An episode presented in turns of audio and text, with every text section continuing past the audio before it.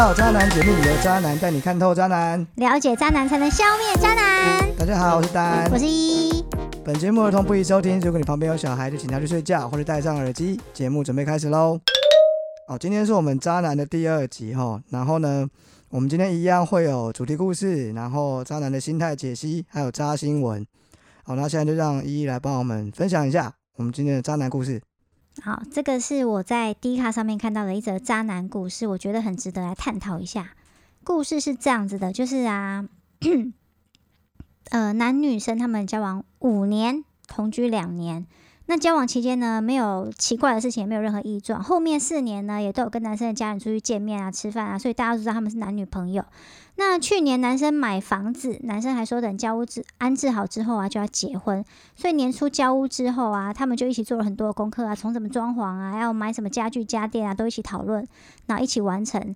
真的说要要说哪里怪怪的，就是拿男生完全不让女生出钱，比如说哦厨房家电。嗯，男生会问女生说：“啊，那要买哪一些家电啊？什么用品啊？”那问完之后，就会按照女生的需求去添购。男生说：“啊，你是这个家的女主人啊，也是厨房的主要使用者啊，所以啊，希望是嗯买你喜欢的，买你想要用的，那就依照你的需求去添购。这样，那女生很贴心，觉得哎呀，怎么好意思让都都是男生付钱呢？所以她就很贴心的汇了两百万过去，想要分担开等一下，销等。一下，哎你说多少？两百万，哇对他们两个，他们两个好像都还蛮会赚钱的。”哇，对，然后呢，结果男生又汇回去还给他，那女生觉得哇，还还给他，哎、两百万还给他，哇，不得了哎。就觉得女生是觉得有点见外，但是内心还是觉得哎呀，嗯。有点甜甜的，有点感动，哎，怎么怎么怎么怎么这么好？奇怪的吧？对啊，因为一般就是这个家是两个人的、啊，就会想要共同去嗯分担嘛，但是男生就会把钱还给他，对，奇怪哦。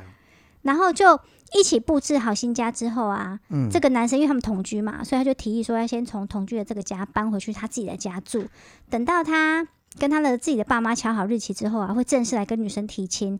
男生的爸妈也有口头跟亲口跟女生说，呃，请他回去跟爸爸妈妈聊一下，女生家有没有什么习俗啊，还是吃饼有什么什么要事情要注意的。吃饼，对啊，因为结婚送饼吧？对啊吃饼听起来很像，吃饼干哦，不是吃饼听起来很奇怪，很像一个人残废在那边坐着，然后等人家喂他吃饼。吃饼应该是台语吧，假饼啊还是什么之类的 我不知道。哦，好，然后反正等啊，爸爸妈妈，男生爸爸妈妈也有说，就是嗯，呃，等到房子忙完的事情之，房子的事情忙完之后，会带儿子去拜访女生的爸爸妈妈，然后就在这一切好像都还不错，一步一步的在嗯，在在顺利的进行，结果就这一切就等男生搬回他自己家之后，嗯，事情就有一百八十度的大转变，就是女生再也找不到这个男生，她就这样啊？人间蒸发，而且她确定她男朋友不是死掉，也不是意外，也不是住院，她就是嗯，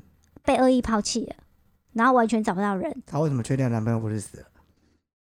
他们有共同朋友啊，然后呢，反正女生就这样失魂落魄的过了一段时间之后，两个月之后，从共同朋友那边听说男生要结婚了，当然嗯新娘不是他。嗯然后就女生了解啊，这个男生跟那个新娘也不是奉子成婚。嗯，那故事就到这里啦。我比较想要知道的是，哎、很奇怪，他们交往五年，同居两年，嗯，然后都住在一起，他到底怎么会偷吃还不会发现？嗯然后而且双方父母感觉都有介入、哎，怎么会怎么会变这样？然后为什么这个女生帮这个男生布置了一个新家？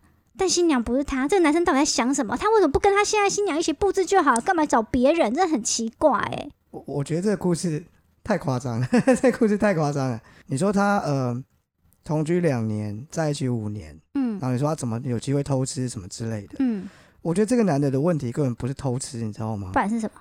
我觉得啦，从前面都很正常，嗯包括他不让这个女生出钱，嗯虽然很，我觉得不太符合人性，嗯但是还是跟他有没有出轨，其实我觉得是没有没有任何关联的啦。对，那为什么？为什？么？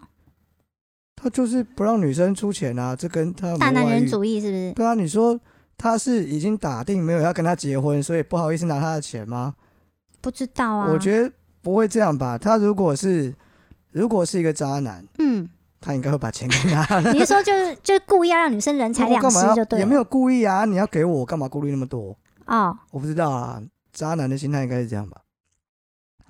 可是交往那么久了，应该也要有感情呐、对啦，好，反正好，因为他听起来他转变的时间很短，嗯，就是从他搬回家开始，好，可能只有一两个月，对不对？啊，中间呢，还有提到男生的爸妈有亲口问过女生结婚、好礼俗这些注意事项，对。所以听起来男生的爸妈也是知道说他们是要结婚的，对啊，他们知道他们在交往啊。对。然后呢，如果这一两个月之间这样就很夸张，因为父母不太可能跟着扎，没有，我跟你说，现在很多啊。父母是会帮儿子一起欺瞒的，没有到这么夸张？怎么样？都是自己的儿子啊。对，但是你不用这么夸张啊，还去跟着去演戏哦，什么戏精上身哦，这么呃，爱演要不然就是爸妈，你说睁一只眼闭一只眼，当做不知道，嗯这很有可能。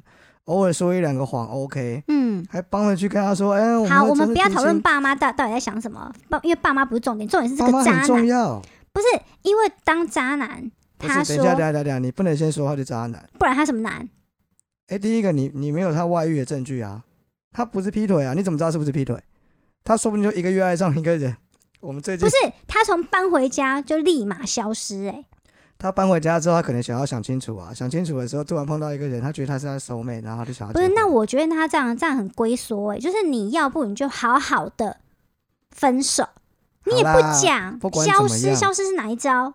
不管怎么样呢，你还是没有办法说他是个渣男。目前，所以呢，父母在整个案件里面的角色很重要。怎么样？那他爸妈把他吊起来打一顿吗？说他说你给我滚出去什么的吗？你知道吗？像我以前哦，我就干过一个类似的事情，真假的，不是我没有躲起来，是有一次跟呃对对对，我要躲起来就没躲好。有一个女生，我已经跟她说分手了，嗯、我已经说分手了，嗯。但当然我是电话讲的，我没有跟她当面讲。贱，不过她很爱撸啊，他很爱撸，哦。所以我就电话打给她，我说来来来来，这样讲完，她电话里说 OK，但是我知道这个人他一定会上来找我，嗯，所以我就跟我妈说，如果有人来找我，不要一律说帮他开我不在，门啊！不要开门，一律说我不在哦。然后我妈说哦，然后呢，结果呃，这个女生真的来了，然后我妈就跟她说、啊她不在啊，她在睡觉啊，不不，她说她不在啊，不是在家，她不在。然后呢，女生就说啊，我已经看到她的摩托车了，说我知道在家里啪啪之类的，因为那时候我还是学生嘛，对啊。然后我妈觉得超尴尬，她把我狠狠骂了一顿，然后说以后再也不会帮我骗人。那是你妈自己，可能就是你知道比较明理呀、不是正常人都是你自己说谎就算了，嗯，你不会想要帮别人说谎。对，你会觉得很莫名其妙。然后你在这边，你在这边扎，你在这边搞这些有的没的，还要父母一起来帮你演这场戏，我觉得不太可能，你知道吗？好啦，你听我讲完嘛。所以嗯我只是觉得啦，父母不会帮着儿子去演戏啊、所以这个时间轴大概就是像这样子。那只有两个可能，嗯，在这么短的时间只有两个可能。第一个，这个男人就是个感情丰富的人，他在很短的时间内就疯狂爱上另外一个人。我不知道他能不能讲啦，可是刚好我们最近不就碰到一个这个事情吗？身边有一个活生生血淋淋的朋友的例子，他不就是这样吗？所以你怎么知道不可能呢？对不对？好，第二个，这个是我觉得比较有可能，脚踏两条船很多年，一起，不是不然呢？我觉得他可能得了癌症，他你以为在演得了绝症，八点档他快要哦死了。这就是偶像剧剧偶像剧的情节这。是现实人生好吗？赶快回去看他吧。我跟你讲，你回去找他，他可能现在正在哎、可不可以认真一点啊？那我很认真啊。这个男的根本就没有外遇不是啊！我觉他要。癌症，他为什么要娶别人？诶、这逻辑是什么？哦哦那哎，你可以告诉我剧情都是怎么走的？不是啊，你不是这话话从你嘴巴讲出来没有，偶像剧剧情要怎么圆这个？啊啊啊！那是那个是那个是演戏，那个是那个是演员，他要让这个女的很恶心，哎、就是让这个女的绝望，就是不会想要跟他在一起。哎、我觉得听你讲这些话的 的的的观众会生气耶、啊？为什么？因为你没有认真在讲，我们要听的是渣男心态，他就不是渣他男啊为！什么要做哦这件事？所以你觉得他一定是个渣男，对不对？对，因为他要不嗯就是从以前到现在就布局，然后就脚踏两条船很多年，可是这个说不过去啊！他爸妈为什么要出来淌这浑水他爸妈可能被蒙在鼓里啊，啊？这么夸张啊？对，哦，要不然不然说不过去啊！你你你你要不就是闪电一见钟情别人，对，就是那个那个时间轴的因果关系是，他没有劈腿，但他一搬回家就在路上遇见了一个真命天女。但嗯我觉得这机会比那个被雷打到的几率还要低，最好是这么巧啊！世界上最觉得这根本就好这么巧。二创啊，不自己发明的吧？你说低卡他们二创啊？啊，我不知道啊，但这个女的如果没有骗人，她讲的如果嗯都是真的，嗯，那这个男的就你你他到底扎在哪里？他扎在不是哎、嗯你不觉得不告而别非常的嗯过分？然后你还要娶别人，那我前面帮你一起布置新房，到底算什么？啊，我知道了，虽然你没有收我钱啊，这女的可能是他的工具人。他工具人他就应该收他两百万、啊。没有，这女的说不定他收他两百万哦。对啦，他可能就是还不够渣，她觉得妈都都吃干抹净了，还拿你钱，这样太不好意思了。他良心发现，他就不应该搞这一出啊！啊，良心发现，但还是不喜欢他。不是，如果你良心发现，你就根本对就不应该让他参与新家的布置，然后不应该帮他编织那么美好的梦想。这个家是我们一起的，嗯我们一起布置。然后，哎、这种你有没有在暧昧的时候跟那个男生一起去逛过 IKEA？然后你就会觉得哇啊，你看，我跟你说，暧昧的时候去逛 IKEA 最赞，因为很容易就陷入那个有没有一起编织美梦的那个幻境里面。哦，你可是那个梦都是你们自己在做啊，不是啊，男生就是他只是跟你去为什么那个跟你暧昧的人要带你去逛 IKEA？他就是知道女生很爱做这些梦。哦，大家都是人，大家都知道大家在想什么。嗯对，所以他们就是知道编织编织起这样子的梦的时候，女生很买单。我嗯哎、不是你又没有要跟我结婚，或者是说我们已经啊，我跟你讲啦，你如果一定要说他是渣男的话，他为什么要让他参与，又不跟他结婚，然后所以这所以这就是要问你这些美梦？问你这个不是啊，你永远资都要渣男的一个心你永。远都要给你的对象，不管他是正的、负的、三四五六，不管他的角色是什么，嗯，你都要给他一个希望啊。不是你们你们好，不要讲你们这些渣男会给到这么让自己很痛苦的希望给别人吗？就是你会把自己的事情搞得很复杂、所以他欸可能就是个晕船渣男，晕船渣男。不是啊，因为我跟你讲，希望是一定要给的。你看哪一个哪一个渣男，他不会跟小三说我会离婚，我会娶你，哪一个不讲？他们，我我我跟你说，他们我遇我有听过的，应该是嗯会说我跟原原本那个感情很差，对啊，不管真的假差还是假的差，反正他们一定是说我跟他感情很差。对啊，但是至于会不会娶你，这个娶真的是太后面的事情。不是啊，那是那是看你们你跟这个小三持续多久啊？今天如果是一一直一直往下发展，嗯发展越来越久，嗯到最后一定会往这个地方走。两个月这么快么？不是啦，我说如果他是小三的话，没有，我在说小三啦。哦？小三久了就会想要当正宫啊，嗯不是就会开始撸说啊，你要跟你老婆分手啊，怎样帮我掉，怎样开始闹啊，不是吗？对啊，所以，呃，在互动的过程中，这些渣男也会跟他的小三说：“我很爱你啊，我觉得你比我老婆好啊，巴拉巴拉的，对吧？”嗯，所以他一定会给你希望嘛，没有希望就怎么走下去？所以你说这个渣男为什么要让这个女生参与，或者是说让他觉得好像要跟他结婚？如果你一定要认定他是渣男的话啦，好，那我跟你说，撇开这个世界，女主角被拉进来参与新家布置，那对，那个新娘她没有参与到、欸，她算什么？所以我觉得很奇怪啊，这整个就说不过去啊，这明明就是一个偶像剧剧情，好不好？我还是觉得他现在可能在医院里。不是，他如果快死了，他就应该怎么样？好好去死！不是啦，好好的跟原本那个继续走下去。他他找一个两个月的来干什么？那个是演员啊，演演什么？演哪一出让他死？心啊！哎、这很感人呢。你想想看，今天假设我突然跟你说我得癌症了，嗯你会不会难过？我跟你说啦，哎、如果你得癌症，我们当然希望好好的走完剩下的路，而不会希望另外一个女的插进来说、不好意思，你会不会难过？会啊，对啊，然后结果你没有发现我得癌症，你发现我劈腿，你还是很难过。但是跟我得癌症的难过是不一样的难过。不是啊，事情一定要搞得这么复杂嘛？事情一定要搞嗯到这样子吗？反正呢，我看到这个故事之后，我真的觉得，以他描述出来的的这个时间轴跟，这个因果关系，我还是觉得父母是一个很大的问题啦。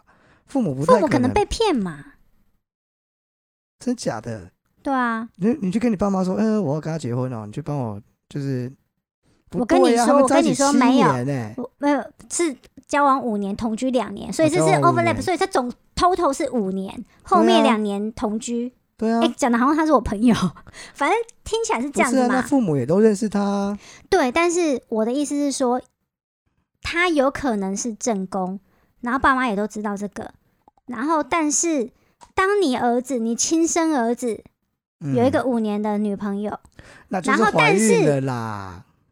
你要说服爸妈，就只有这个原因啦。他嗯前面都咬了那么死说，我知道他不是死掉，我知道他不是奉子成婚，他到底怎么知道的？朋友讲的吧？啊，对啊，朋友骗他，这这样最合理，好不好？今天嗯如果不是奉子成婚，怎么可能会结婚？哎、不是，如这个男的这么有良心，他应该叫小三去把他打掉才对啊，打不掉吧？打不掉你？叫人家去打掉，人家就会打掉，他又不说的也是，他又不是宠物，嗯对啊。今天他如果想要闹，他就死不打掉啊。嗯然后父母可能就会站在有小孩的那边，嗯，你知道，先怀孕先赢。这真的是一个很奇妙的故事，嗯，所以我们就平常心看待，好不好？我觉得，好吧，既然你觉得最有可能的应该是这个这个版本吧，哪个版本？就是总结一下，怀孕啊，怀孕了，怀孕是不是一切都比较说得通？对，他是正宫，因为他五年嘛，对。爸妈一定也认识他嘛，对，最后为什么娶一个其其另外的女人？嗯。因为五年他们的相处，五年你都不觉得你是小三，嗯，你都不觉得很奇怪，你都是用正宫的角度在活着，嗯。在活着，所以代表这五年你一定会常常去他家，哦，嗯包括前面三年嘛，你会常常去他家，你会跟他爸妈碰面，你会参与他们家庭的生活，你会认识他的朋友，对。这五年会发生很多很多的事情、哎，对，对，但就最后娶的竟然不是你，哎、他消失了，所以事实只有证明一件事嘛，他不得不娶那个女的，就她怀孕了。嗯 也只有这样，我觉得父母才有可能会认同啊。父母不然父母应该也不会那么过分，对不对？去去帮着那个，就让儿子这样乱搞，我觉得有点奇怪。对啊，就像以前我怎么样，我妈也会骂我、啊。她虽然管不了我，但她会骂我、啊，她会在那边念念念念念啊。对啊，这样比较合理吧？嗯所以我觉得不太可能是其他的原因啦，对啊。嗯然后再来，我觉得他说要结婚，要先搬回家。其实我听到的时候，我也觉得蛮奇怪的。你不觉得这也很奇怪吗？今天我们两个住在一起，然后我们布置了一个新家，嗯，然后我们要结婚，但是我们要先搬回家，干嘛？可能就是突然之间保守了起来，觉得要各自回归各自的家庭为。为什么会有这种事情？我也不知道，只有结婚前一天吧，不是吗？结婚前一天嗯不是不能住在一起吗？对对对我记得是这样吧。结婚前一天，对啊，新郎新娘不能碰面还是什么之类的。对啊。那他们为什么要前一两个月嗯，什么各自搬回家，干嘛干嘛的？我觉得可能男生就找一个借口，他就想搬走啊。嗯，但我就觉得这一切都很扯啊。所以嘛，所以好啦，结论就是这样啦。他就是在，他就是小三那个时候正在拿肚子逼他，他就突然跟你说：“好吧，我觉得我们都要结婚了，我们先各自回家住一个月，这样。”这是他的策略。这样子哦、那如果嗯没、肚子里没有小孩状况底下，这个男的还有什么别的可能性让他做出这么白白目的决定？啊，我讲啦，你又说我他妈乱讲。你这个癌症这很奇怪、啊、我告诉你，我告诉你，我告诉你，好吧，我们之前有定义过，所谓的渣男就是有欺骗的行为，对，可以可以这样讲嘛？嗯，没有骗就不叫渣了啦，对啊。嗯那为了达成某些目的，我什么鬼话都说得出来啊？在这种，就是你又抓不到我，对啊，所以就是可能很多话都可以做，就是你可能会觉得很夸张，这好像是偶像剧里面才有，嗯但实际上发生在现实生活中的时候，嗯你有的时候并不会觉得很突兀。嗯像例如说，我也曾经就是可能呃会让其他人去安排一些桥段，说他要出国留学，要出国啊，所以你们不得不分开啊，然后两个人在那边哭个半死，就是会讲一些很夸张的话啦，但其哦实根本没有发生这些事情。对，所以我觉得他如果生病了，然后他真的用这样的方式 去让他的女朋友不要太难过，我觉得蛮有可能的啊。虽然有点像小说啦，好啦，我们不要再写小说了你还是。觉得不可能吗？对，好吧。所以呢，各位听众，嗯，你们听到这个故事，我觉得你们也可以自己想看看，到底谁讲的比较有道理。我觉得是我，请投一票哎、哎不是、啊，那你的你？拉票。我的我的就是我觉得男生就是一开始就劈腿偷吃。那至于到底有没有结婚生子，我不知道。我只是觉得，呃，他就是两条平行线，他就一直在那边选，然后最后他可能觉得被雷打到吧，他觉得另外一个比较好。我觉得你们这个才凹嘞，这什么什么版本啊？就他一定是劈腿的嘛？哦我我觉得就算是他也不是平行的啦，就是不可能什么哎两个都五年这样子，好不好？不可能。对啊，一定。有一个比较长，一个比较短、啊。后面那个怀孕的一定可能才几个月而已，不小心就中了，就这样啊，可能被陷害了吧？嗯说不定还在他保险套上戳洞之类的。嗯，对啊。不知道。好，那接下来我们准备进入下一个单元。渣男心态好，我们今天要分析什么心态？就是啊，正宫跟嗯备胎，对，渣男是怎么样的差别对待啊？他的心态是什么？哦，备胎是什么？备胎就小三啊，哦，就外面外面其他的嘛，对不对？对啊，小三或炮友啊、嗯什么的啊，嗯，怎么样？差别对待，嗯，差别对待，我想想看哦。那我先想想看，渣男他很渣了，可是他有一个正宫，嗯，他对待正宫是什么样的心情？他外面还有哎、他一定很爱他的正宫啊。那他还他很爱他正宫，然后还去外面搞别人，这样到底算什么？嗯，根本就没有很爱啊！不是啊，爱爱是爱啊，搞别人是搞别人，这是两件事情哎、怎么又开始？怎么会是你为什两件事么又纠结在一起？对啊，如果你很爱一个人，你嗯怎么会嗯，有那个精力跟时间去看到别人？看到别人哦，对啊，看到别人什么？想要跟他怎样怎样啊？哦，男生不都这样吗？我不是男生啊，我不知道啊。你走在路上看到谁都想要跟他来一下，你是公狗、哦，你也知道狗就是这样。嗯，所以所以渣男对待正宫的心态不是你先不要讲，你先不要讲渣男嘛。一个男的，嗯他如果有一个正宫，嗯，他有个女朋友或是一个嗯老婆，就代表他爱这个人啊，对对吧？如果是一个稳定交往的状态，对好不好？那种交往一个月都不算，我们是稳定交往，例如说一年、两年、三年更更长这种哈，那一定有爱吧？嗯不然干嘛在一起那么久？嗯对啊，那但是爱的过程里，它一定会有某一些的变化。例如说，我爱你百分之九十九，可能有一个部分我没有那么喜欢。对，当我在别人身上看到这种特质的时候，我就很容易被吸引啊。所以你为了一趴毁了九十九趴，你是你你是脑子有洞吗？不是啊，你为什么要说我毁了九十九趴？我没有毁了九十九趴你，被发现就是毁了九十九趴啊！那我不要被发现就好啦。我跟你说啦，纸钟就是包不住火的啦，哦，所以呢，所以就是会被发现啊，被发现你就会失去九十九。好吧，我这个例子不太好。就像我之前跟你讲的，我们在外面，嗯，常常不管是上班啊，反正只要出去，你就会碰到很多女生嘛。有些女生她就是很主动啊，她会透过她的眼神、肢体或是讲话的方式，让你感受到，哎、她是有机会的哦。对，所以你就是当一个女生你觉得有机会的时候，你却不出手，那不是很奇怪吗？懂吗？那你就会说啊，你可是你有女朋友啊，你有老婆啊，你怎样怎样怎样怎样，你很爱她。那那然后呢？你很爱他，你舍得他难过，他不要发现，他就不会难过啊。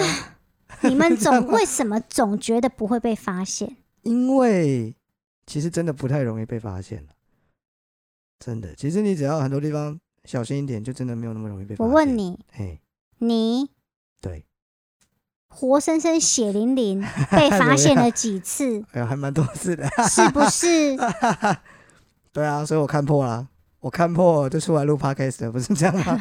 对啊，总是会被发现的啦，真的啦。对，如果现在有男生在听的话，嗯，一定会被发现的。如果你的另一半始终都没发现，就代表他可能也没有很在乎你，对，所以他也懒得管你到底在干嘛。对啊，那如果嗯很在乎你的另一半，久而久久了啦，总是会出一些问题的。好像外面这些小三，一开始大家可能就是刺激，嗯，然后纯粹肉体上的一些快乐，嗯。但久了就是会有人先晕船，晕船之后呢，他就会想尽办法要破坏你原本的感情，对，对。这个时候你就会被发现，对啊，所以我觉得啊，不要说对正宫或小三有什么差别待遇啦，对正宫就是其实有两种啦，我们讲主要是小三啦，对啊，正宫永远都是那个，就是你很喜欢，你很你跟他在一起很快乐，嗯很舒服，你才能跟他长久的在一起。嗯。对啊，那个就纯粹不会纯粹只有肉体的东西。嗯。那小三其实多半是因为身体上的一些嗯。部分，嗯。对，那或者是就像我刚刚讲的，其实有两种，一种就是那一趴，嗯。他有那一趴特质是你正宫没有的，他特别的吸引你，你会真的不小心喜欢上另外一个人。好，那这种是情感上就出轨了嘛？那肉体上一定也出轨嘛？嗯但男生大部分都是纯粹肉体上出轨啊，嗯对啊，就是你知道，就像我刚刚讲的嘛，嗯对啊，那女生你觉得可以弄一下，你不弄你不傻子吗？嗯，嗯，，好，那渣男对备胎小三的心态是什么？我们要讲一讲，让那些有没有正在当小三的人清醒一下，看看他们自己的定位，在这在这些劈腿的男生的定位里面，他们在他们心中长什么样子看我刚不讲了吗？啊？就是可以弄一下，你不弄你不傻子吗？可是不是、啊、因为你们很爱讲甜言蜜语啊？你们就会说哦，我哎，我跟他就感情不好啊，我跟他就是哈，他讲啊这些就是为了跟你上床啊。如果我跟你说，哎呦，我跟我女朋友感情很好哦，你不要来破坏我们感情，啊，这样子有可能上到，有可能跟他上床。那他也有可能会讲嗯说，哦，再给我一点时间啊，因为现在什么，就是他们会，他们他们是不是那种会找很多的理由跟借口打拖延牌？哎、谁不是，为什么打拖延牌？男生打拖延牌去嗯安抚这个小三？这样的心态啊到底是什么？会安抚他的哦，那其实就是像我刚刚讲的嘛，嗯，他这种是比较情感面的啊、他比较情感面的，所以他也有感情，是不是？有啊有啊有啊，他确实有喜欢上这个人啊，那那为什么不就测一测，跟正宫测一测，然后跟他在一起？不够啊，不够喜欢啊。我之前也碰过这种事啊，就是我也曾经嗯。会有一点喜欢上另外一个女生啊，嗯。对啊，为什么会呢？就是就是我讲了、啊，她有某一些特质让我很喜欢啊，嗯对啊，这个没有为你喜欢上一个人就喜欢上一个人，没有为什么啊、嗯，那为何他最后成不了正宫？不够喜欢啊，放不掉原本那段感情啊，哦，对啊，所以就是还不够啊。嗯，那要怎么样才可以让？应该是这样讲，怎么样才能够让小三变成正宫，对？嗯，那真的很难呢。你看这个社会上，嗯我们知道的一些名人或什么，小三能变成正宫的，通常都是很有很有手段的女生，嗯大部分的小三都是输的。嗯，而且那些变成正宫的小三啊，他很有手段没有错，但他有一天也会翻船，呃没有啊，蛮多小三都现在都后来就被活得好好的啊小四干掉啦。没有啊，那个谁啊？补教界那个高叉叉哦，他好像也不是被小四干掉了，他们就自己撤了，不是吗？是吗？你看那个林瑞阳跟那个谁，不是也好好的吗？张嗯庭哦，对，张庭，对嘛？嗯，好像还很多啦，艺人的好像蛮多，嗯。都还活得好好的，对啊。嗯。我觉得你要，就像我那时候碰到，你要干掉那个正宫很难呢、对啊，因为小三毕竟比较晚来，所嗯以经历的事情没有那么多，嗯。再加上可能我大部分的时间还是没有办法跟他相处，嗯。对，所以其实当事情一变康的时候，嗯还是会选正宫的啦。嗯。那毕竟是比较心灵上，小三就是刚刚讲了百分之一嘛，嗯。哎、其实呃对，这个可能是个关键，嗯。我到底为什么喜欢上他？嗯。如果只是因为他缺乏了我们原本这个伴侣的某一些特质，嗯。他有，那这种可能就是很小部分的喜欢，嗯，所以最终要选的时候，我还是会选那个九十九，对，会让我心灵更更依赖的那个人，嗯。对啊。那如果是是这样的话，就是就是这纯粹是感情的问题啊，嗯才会去你才会想要，你才会放不开他嘛。嗯今天只要没有贝尔康，他会一直试着拖延下去，嗯绝对不会随便就放开的啦，对不对？这不纯粹是肉体问题啊。今天像 假设纯粹是肉体上的刺激的话，嗯他们啰里吧嗦的，啰里吧嗦以后不要出来，烦死了。对啊，哎、很多都这样啊。如果嗯晕船就就不要联络啦，不然整天那么啰里啰嗦的。可是如果对不对他不联络，然后威胁你要跟正宫讲，然后让你们整个毁掉算，大家一起玉石俱焚，大家一起死吧。这种最烦啊！我碰过啊，这种真的最烦啊！嗯，那怎么办？啊，你问我，对啊，哦，我就是不受威胁的人啊，那 我就去自爆啊，我每次都这样啊，所以我后来都很小心啊，嗯就不要碰到这种人啊。所以你们想知道怎么不碰到这种人吗？嗯，最基本的就是要两只手机号码。不要在这里教大家，我们这里就是要了解渣男才能够消灭渣男，我们要消灭。所以各位女生也听到了，他有可能有两只手机号码，懂吗？嗯，嗯，怎么样？本来就我们要不要制作一集？怎么样破解 破梗了，是不是？哎反正因为你你你你知道很多这种偷师的撇哦步啊，哦，对啊，嗯，嗯所以啦，就是如果你真的现在不好，刚好是第三者，然后呢，嗯，男生一直跟你说他会跟他老婆分手、离婚或是女朋友，然后他会跟你在一起，很爱你之类的，基本上呢就是一个屁话。如果你一相信着这一句话，然后想象着自己有一天会变成正宫，那你就不用想，那不可能的。你必须想尽办法去破坏他的感情，对你，才有可能变成正宫。如果你还有一点良知，你做不到这一点的话，那你还得赶快跟他分开。对，好，那我们继续下一个单元，渣新闻。好，我在网络上看到了一则美国的新闻，我觉得有点扯。唉，女人何苦为难女人呢？就是这样。诶，美国的亚利桑那州有一个女子，她叫海莉，她有三个女儿。然后因为她有生产经验啊，所以她闺蜜生完第一胎之后，她就主动说嗯到对方家里面帮她帮她的忙这样子。嗯结果她在帮她的闺蜜的女儿换衣服的时候，才发现，哎，这个宝宝的脖子啊有两颗特别的胎记，这个胎记跟她自己小孩的胎记一模模一样样。嗯，然后她才意识到，这个老这个小孩应该是跟我老公生的吧？这太夸张了吧？对，因为在女婴出生的第三天呢，她在换尿布的时候啊，就注意到这个女婴的胎记跟她大儿子身上的胎记一模一样，因为跟是遗传老公的。然后结果她、嗯。那个时候她看到胎记的时候，就跟她闺蜜两个人对看一眼，两个人不讲话，用眼神交换了一些资讯之后，然后她闺蜜就就是先离开那个房间，嗯，然后他们后来有对质，然后这个闺蜜就自己坦诚说：“对，这孩子是你老公的。哎，闺蜜有结婚吗？美新闻是没有讲啊。嗯对然后呢，说出这个实情之后呢，她老公不承认。等到六七个月之后啊，诶，她才说出那个真相。然后她真的很不敢相信，她自己最好最好最好的朋友竟然跟她老公上床。然后她呢，嗯蠢到去帮人家带孩子。她说：“这个这个正宫说，他在临盆的时候打电话给我，我带他去医院。嗯然后当他接受麻醉手术的时候，是我在他旁边的。嗯好，结果这个新闻的结尾是说啦，这个正宫海莉嗯她考量到她的三个小孩，所以她原谅了老公的背叛，但是嗯呢，她又觉得这个婚姻真的没有办法继续下去了，所以她最终还是选择了离婚。不过，她跟她闺蜜还是保持了良好的关系，因为她觉得再怎么说，这个女婴啊也是他孩子的妹妹，好大爱哦，也太大爱了吧。活菩萨来着。对，所以我觉得这个偷嗯吃、好，来，各位观众、各位听众，哦，现在讲讲，到底是女的比较渣，还是男的比较渣？这个哈，我告诉你，我觉得都很渣、不因为是女的比较渣，为什么？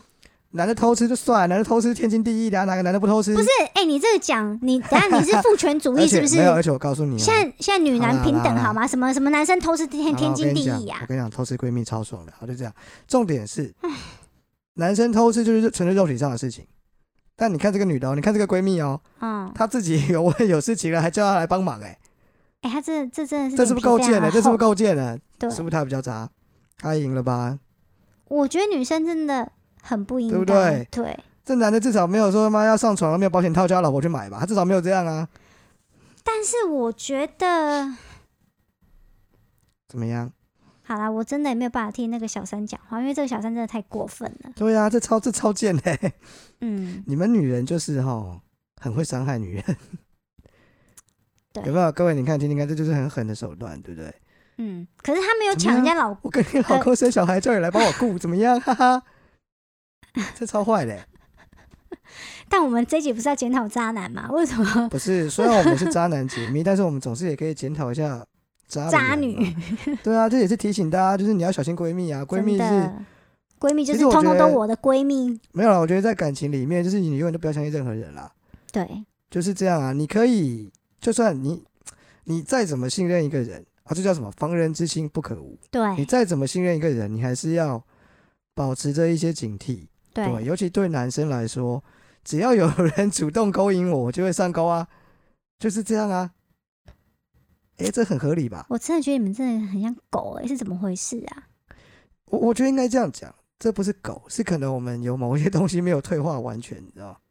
还没退化完全的，不是应该是尾巴吗？为什么是前面啊？不是，例如说，哎，这也有心态上的啊，例如说这个领域性啊，这个呃，争取繁衍的繁衍的机会啊，就是、呃、都都这样子啊，你们有这么狮子啊，你们这狮子么热爱老虎都是传宗这样啊，接代哦？这是我们的本能啊，这是藏在我们的 DNA 里面的东西，在胡扯啊！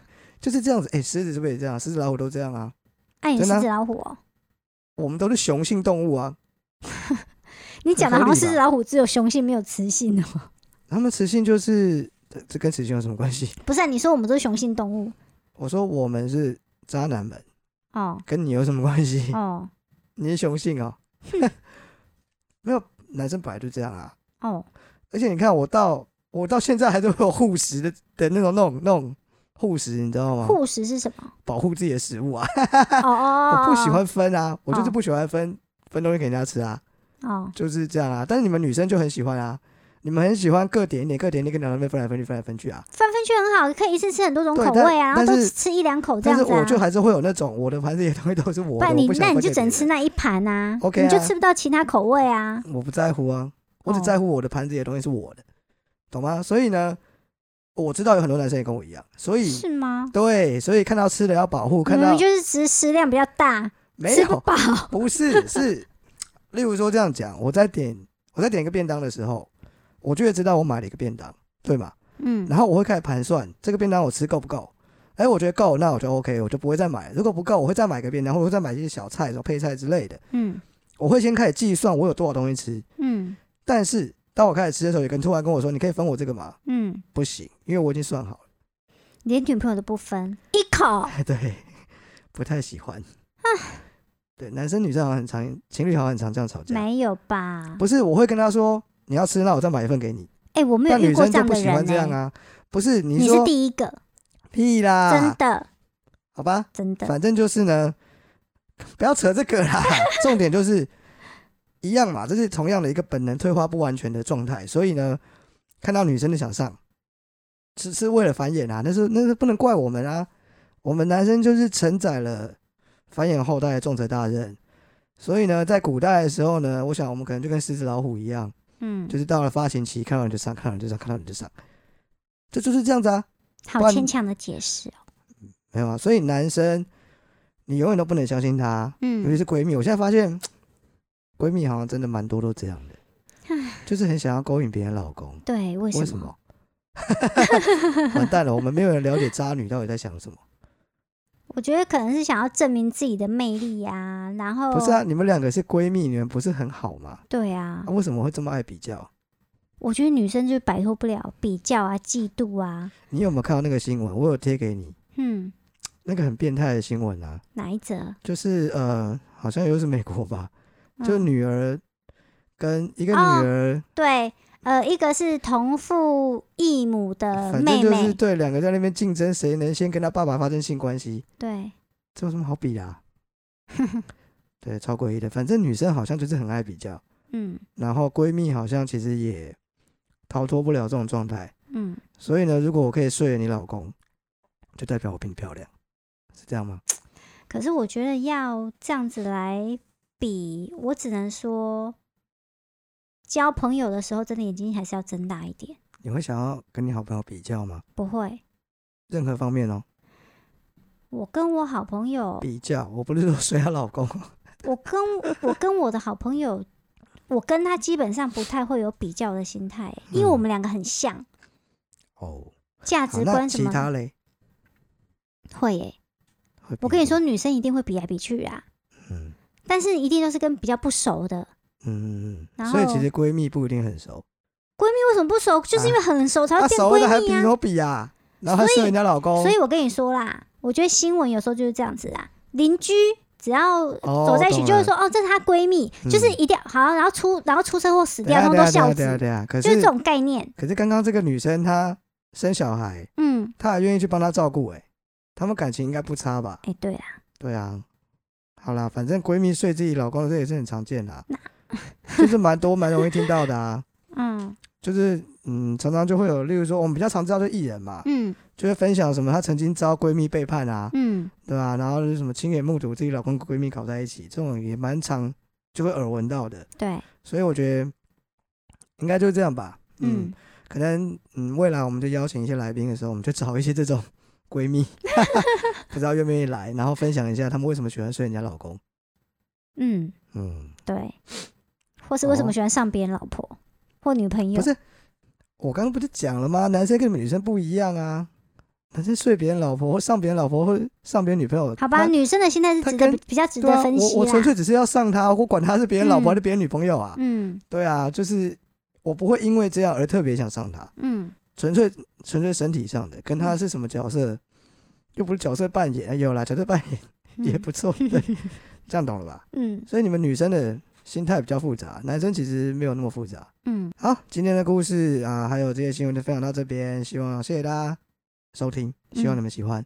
如果你有不错的渣男故事或者或者是一些自身的经验，欢迎跟我们分享。那你可以私讯我们嗯的粉丝专业渣男解密。对还有 IG 吧，对，对，反正就看资讯栏了，我们应该都会写在资讯栏上。嗯，好，今天到这边，我是丹，我的，下次见喽，拜拜拜。拜。